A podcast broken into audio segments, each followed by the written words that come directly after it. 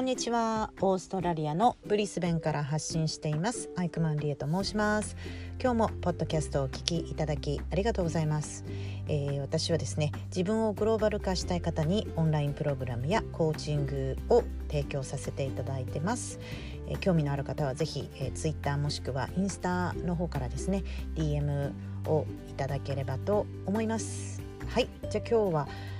えー、ポッドキャストのトピック何についてお話ししようかなと思ったんですけれどもまずは今日あった、えー、ことですね今日実はあのミシアメリカのミシガン州に住んでいる異文化コミュニケーション講師の、えー、リディアさんという方とですね、え、まあ私がインタビューを受けるという感じで、え、ポッドキャストコラボをですね初めて、え、やりました。はい。まあ久々にというか初めてそのポッドキャストのゲスト出演っていうのが実はですね初めてなんですけれどもあのはい。いつもはねこうやって日本語で話してるんですがしかも英語でやったんでうん。結構いい経験になりました。彼女はもうすでに200エピソードぐらいやっている方で基本的にその異文化コミュニケーションのそのインターカルチャルトレーナーの人ですとかそういうカルチャリストの方もしくはまあビジネスをしている方をですねゲストに呼んでまあ私もね今回あのいろいろ他のゲストのね方どんなお話をしているのか聞かせていただいていてうん。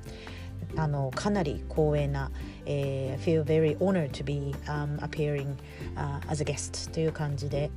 はいゲスト出演。いいですねなんか。こう私はどちらかというとクラブハウスとかまあね今度インスタでもこうライブをしたりするんですけどどっちかっていうと司会をする方が多いので自分がやっぱりこう聞かれる方となるとあの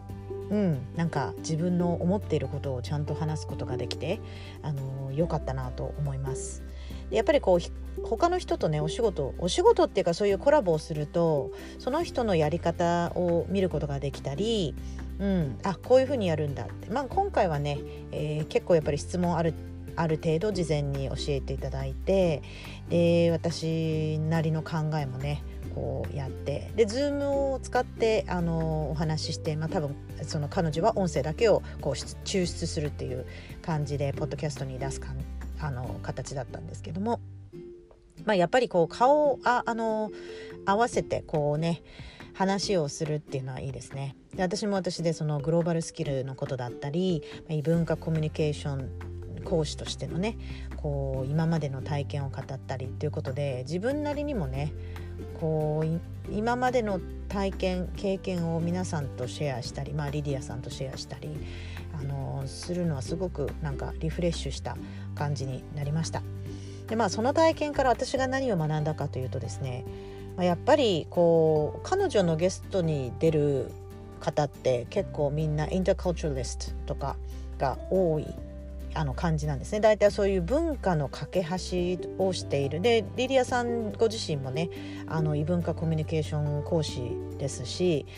あのいろんな方がいるんですけどもやっぱりねこういつも思うのは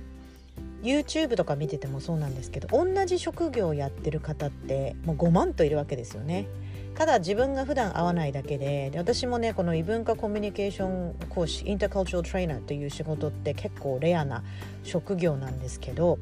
普段会わないですよね。あお仕事何してるんですかって聞いてあの異文化コミュニケーション講師やってますっていう人にはなかなか、まあ、よっぽどそういうカンファレンスとかね行かないとインターネットとかまあねこういう業界のところに行けば会えるんですけどやっぱ普段の生活でなかなか会いませんよねだからそのそういう意味でも彼女とそういう異文化コミュニケーション講師としてのお話も楽しかったですしこのやっぱり話をしてうんうんって分かってくれるという相手がいるのはねいいですよね。まあ私のね親しいお友達でもこうあの異文化コミュニケーションね専門にされている方がいらっしゃるのでその方ともねいつもお話をしてるんですけれどもやっぱりこうちょっとこう業界のお話をできるのは貴重だなと思いました。でさっきのそのなんて言うんでしょうトピックに戻りますと、うん、その同じ職業って人は5万といて、まあ、それもねヨガヨガの先生だったり英語の講師の人だったりたくさんいろんないますよね最近私あのインスタも結構活動してるんですけど、まあ、コーチっていうねあの職業もたくさんあるしでそんな5万とある中からえー、これ私がこういうことやってもどうなんだろう？なんか差別化できるのかなとか思うじゃないですか。でもね本当にねあなたにしかできないことって絶対この世の中に存在するんですよ。で私はなるべくねあの、まあ、会社員だったら最初のその若い時このポッドキャストを聞いてる方若い方結構アナリティクスを見ると多い感じがするんですけども その最初の若い頃ってやっぱり経験がない経験がないっていうかそのまあもちろん年齢とともに経験ってこう増えていくわけなんですけどね。その差別化する時にやっぱり自分が何を得意としてるかやっぱり自分がすごく表現できる場所をね突き詰めていったらまたそこから道が開けると思うんですよね。でその私とかまあ他にねこう自分がやってることって他の人もやってるしどうなんだろうってもしねそういうふうに思っている方がいらっしゃったら大丈夫どうにかして自分のユニークなところまあそのこれっていうのとじゃあこれとこれっていう掛け合わせるあの例えば私最近思ったのは、まあ、異文化コミュニケーションをやっている方ってたくさんいると思うんですけども、まあ、私の強みはやっぱりあのアジア圏も住んでいたり仕事したりする経験もあるし欧米圏もあると。でまあそんな人たくそんなにいないだろうってちょっと前まで思ってたんですけどいるもんですね なんかクラブハウスとか他のやっぱりメディア YouTube とか見てるとあいるんだってこう西洋と東洋というかね東と西このアジア圏と英語圏行くって結構なんか強みになるんじゃない？でそれでもやっぱり差別化できない場合はもっと掘り下げてうんじゃあこの国とこの国行ったことある人プラスじゃあ英語と日本語と中国語できる人ってそんないないだろうと思いきやそれもいるわけなんですよね。だからどんどんどんどんねあの何て言うんでしょう。こう他の似たなんかかぶってる人とか見つけちゃうわけなんですよね。でそうしたらじゃあここでこのベースでプラスこれをやってる人はいないだろうで私の場合強みっていうかそのお仕事でね異文化コミュニケーション講師とし以外としてやっていたお仕事でまあ、イベントに関わることが多かったので、まあ、イベントということを通してねいろんなそのグローバルスキルだったりこう学びをねこう教えていきたいなっていうふうに思って、まあ、教えているんですけども思ってるわけなんですよ。だからそうその私が逆にクライアントとして他の人を見る時もそうなんですね私あのズンバが好きでたまに YouTube を見ながらあの部屋で踊ったりするんですけどそういう時にもやっぱり自分に合う人を選ぶじゃないですか。であこの人、まあ、見た目だったり音楽だったり、まあ、踊り、うん、踊りのスタイルとかね。あとそのエンゲージメント。この人はこれ最近見つけたんですよ。すごい素敵な。見た目だけだったら私ちょっと前まではえどうかなってこう見た目でジャッジするんだったらね。クリックしてなかったんですけど音楽とその人のねエンゲージメントすごく YouTube なのにあたかもその人が目の前にいるかのようなこうあのジェスチャーだったりね表情だったりすごくうまかったんでもうそのそれ以降もうファンになってるんですね私。その人のズンバのビデオはまたやりたいまた戻ってみたいなって思うのでまそういう感じでやっぱり自分の得意とするものあの世の中にはたくさん同じことをやってる人一見あるかもしれないんですけれども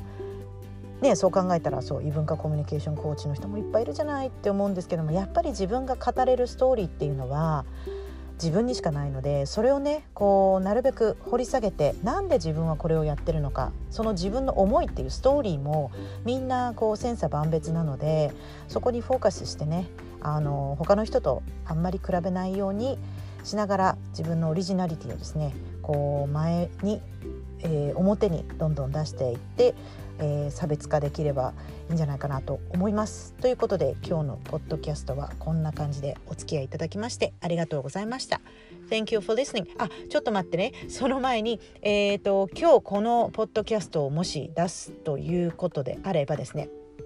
今日はあの火曜日なんですけれども今日、えー、8月ですね、えー、24日日本時間の8時夜の8時半からですねインスタライブをやりますそんなにあの今実はそれは練習なのでもしまあちょっと覗いてみたいっていう方がいらっしゃったら覗いてみてください。まあ、もうちょっとね本格的にちゃんとあのレギュラー化したらちゃんと告知をするんですが、まあ、今日のところは練習なのであのお手柔らかにもしご興味のある方いらっしゃったらぜひ聞いてみてくださいというか参加してみてください。ということで Thank you for listening. See you next time. Bye!